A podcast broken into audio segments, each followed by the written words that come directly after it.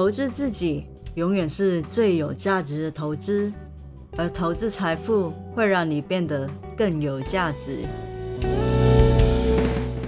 大家好，这里是财富自由的路上，定期为大家带来理财观念与投资资讯，请多多关注哦。我是 Felicia。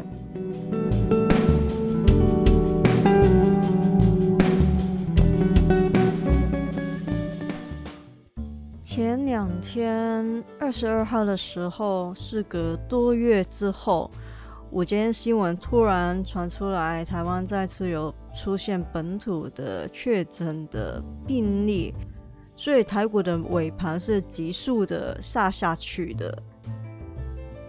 不知道你手头上的股票有没有受影响？呃，如果你们选的股票还不错的话，应该在这两天已经有重新起来了。人说二十二号那一次的杀尾盘就是黑天鹅，但是我觉得不是。你知道什么叫黑天鹅，什么是灰犀牛吗？今天要为大家说的是黑天鹅与灰犀牛配置投资组合，再平衡降低风险。黑天鹅就是发生率极低，是非常难以预测，而且是不寻常的事件，冲击的力度非常的大，通常会引起市场连锁的负面反应。而且都是事后诸葛才知道的。这个词据说是源自十六世纪的欧洲，因为欧洲人以前一直认为所有的天鹅都是白色的，并且没有人怀疑过。但是，一六九七年的时候，在澳洲 （Australia） 那边发现了黑色的天鹅，颠覆了所有欧洲人的想象，而显生出现在的含义。那近代最著名的黑天鹅事件，莫过于就是二零零一年九月十一日在美国发生的九一一事件。当时是美国的上午，人们正准备要开始一天的工作，而恐怖分子劫持了四架飞机，撞向美国纽约世贸中心跟华盛顿五角大楼。三千多人就在这一次的恐怖袭击中丧生，而这一次的事件也让美国经济一度陷入瘫痪的状态。灰犀牛是指发生率极高、影响巨大，不是随机的意外事件，它是经过一系列的警告与明显的证据后发生的，在危机爆发之前是有明显的信号。明明是可以预测的危险，但是却被人们忽略。灰犀牛这一个词是由美国的学者 Michelle Walker 提出的。因为灰犀牛出生在非洲的大草原，它身躯很庞大，给人一种行动很迟缓、安全无害的错觉。但是安全是假象。灰犀牛狂奔的时候会有很厉害的爆发力和攻击力。一旦爆发的话，往往是很突发性的，根本没有时间去反应跟应对，引申为人们措手不及，最终可能导致破坏性灾难却被忽略的事件。很多时候，我们都比想象中更容易忽略灰犀牛的存在，尤其是它如果是存在了好一段时间，即便是近在眼前、触手可及。我们都很可能倾向是忽略它的，因为不作为是最省力也最不费时间的选项。但是不代表没有风险。Michelle Walker 就表示过，美国的次贷危机就不是黑天鹅，而是典型的灰犀牛。因为早在2008年的时候，美国房地产泡沫集中爆发导致次贷危机之前。国际货币基金组织和国际清算银行就不断的发出警告，而早在二零零四年的时候，美国联邦调查局就提醒人们要提防抵押的欺诈，二零零八年一月，世界经济论坛关注全球风险的报告就有指出，房地产的市场衰退、流动性资金的紧缩，还有居高不下的油价都存在很高的风险，这些都是危机爆发前的先兆。简言之，黑天鹅是小概率但是影响巨大的事情，灰犀牛是大概率而且影响巨大的潜在危机。这一次的疫情，有人说是黑天鹅，有人说是灰犀牛。我个人认为，在疫情的最初的确是黑天鹅，因为谁都没有料到会有这种的病毒横空出世。而且大规模的扩散至今，甚至连全球最后一片的净土南极最近也出现了确诊的个案，病毒也不断在变异。但是病毒从二零一九年的十一月就开始爆发起来，一直到二零二零年的二月二十日才开始引发国际金融的恐慌。二零二零年的三月九日。才触犯美国的熔断机制，至少有两个月的时间做准备。可是很多国家领袖在当时都误以为只是跟流感差不多而掉以轻心。时至今天，一波又一波的疫情起伏，若真不幸再度大规模的爆发，也只能说是灰犀牛的事件了。要恢复到以往一年几次飞来飞去到不同的国家旅行出差，可得再等个一两年了。而实体的经济复苏恐怕要更长的一段时间。黑天鹅我们很难去提防，因为它没有任何的信号。但是至少可以训练自己多留意时事，多观察身边的事情，来预防。灰犀牛在自己的身上发生，又或者说，即便是回避不了，也至少把伤害减到最低。我算比较幸运，因为在疫情爆发初期就觉得有点不太对劲，毕竟有些地方常常会大事花小，小事花无，那住在当地的朋友也心知肚明。如果能被报道出来的，那情况一定是比报道说的更要严重一点。那时只有出生和成长都在当地附近的朋友受到影响，表示可能不能回家过年了，因为他父母仍然在老家那边生活，而老家附近已经封城了，恐怕很快也会封到老家那边去了。在这个时候，其实很多地方的股市并没有受到多大影响。像台股在二零一九年的一月底，新年前还在相对的高点，很多人都觉得势头正好。当时日韩欧美也只有零星的感染，所以许多人都不把这个病毒当作一回事。但是我已经把手上能卖出的持股基本上都出清了。还备妥了好几盒的口罩跟一些消毒用品自用。像我的话，每天花在阅读国际时事新闻的时间与投入研究股票的时间其实是差不多的，甚至很多时候阅读新闻的时间会稍微更长一点。以投资来说，我的确不太会根据消息面而决定购入某种有题材的股票，至少到目前为止都没有发生过。但不代表我不留意消息面，因为消息面有时候也会为我带来很好的买点。通常我要决定购入一档股票，会花时间研究它的基本面，研究完成之后会设置我心目中的买入价范围，然后等待它的出现。而有时市场上出现一些恐慌性的消息，对想要购入的股票并没有实际的影响，基本面也没有改变。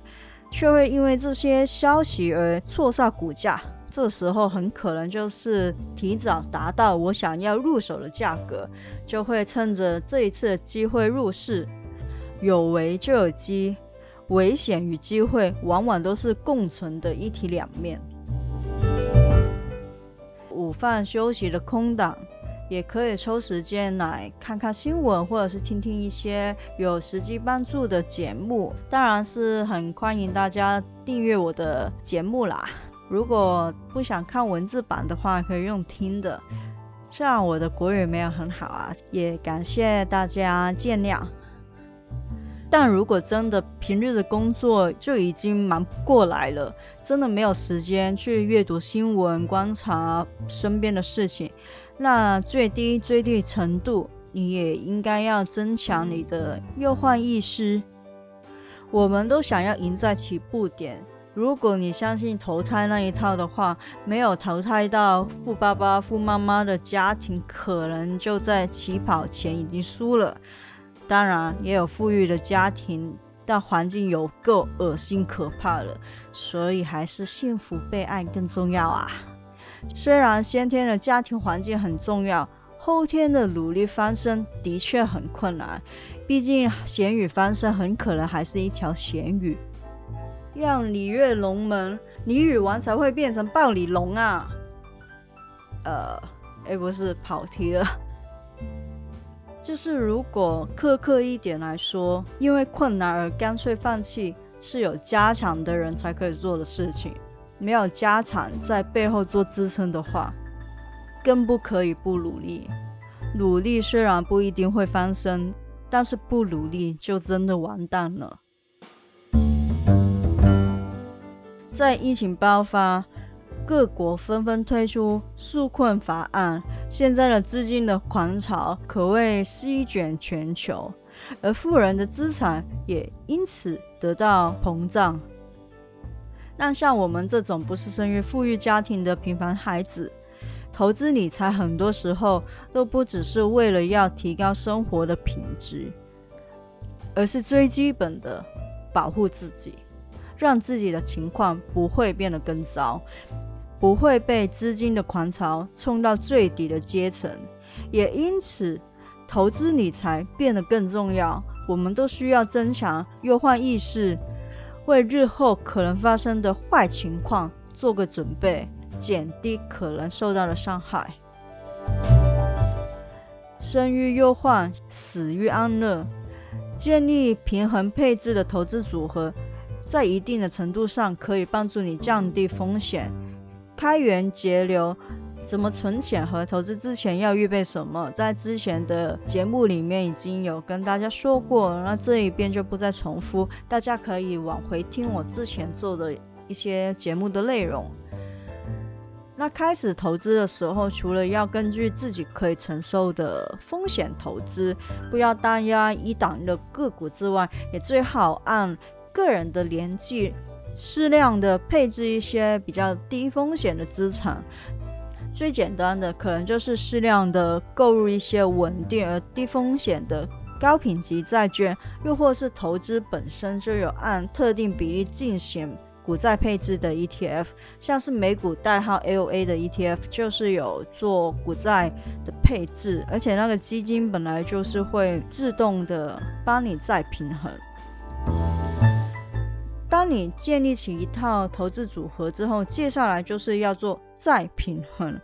再平衡就是指调整各种投资部位与分配比例，不一定要调整到固定的比例或者是原先的比例，可以是根据市场的趋势与资产的表现来作为判断的依据，去调整至新设定的配置比例。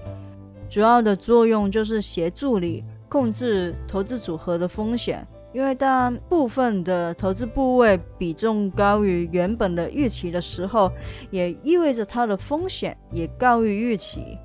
再平衡其实很简单，就是透过买卖去调整到某个比例，某程度上也是遵循逢低买进、逢高卖出的原则。